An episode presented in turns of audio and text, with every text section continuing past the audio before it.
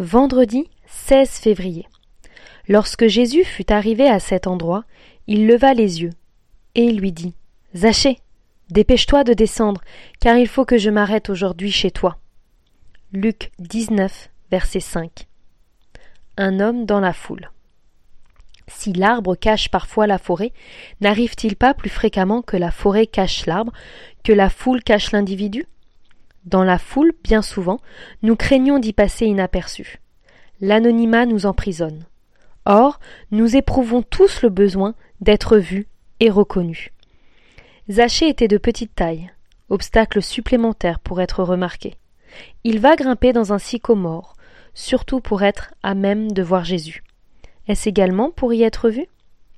Toujours est-il que Jésus voit Zachée, perché entre les branches. Mieux, il le connaît par son nom. Il sait que Zachée cherche à le voir. Alors Jésus s'arrête et s'invite chez lui.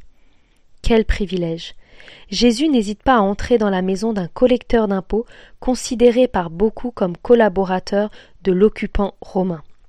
Le privilège est double, car Jésus traverse Jéricho pour la dernière fois. Quelques jours plus tard, il sera arrêté et mourra sur la croix.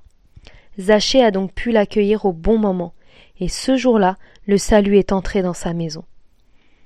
Jésus nous connaît, nous aussi. Nous ne sommes pas cachés à ses yeux. Il sait tout de nous.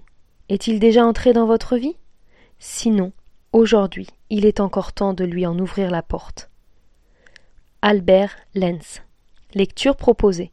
Évangile selon Luc, chapitre 19, versets 1 à 10.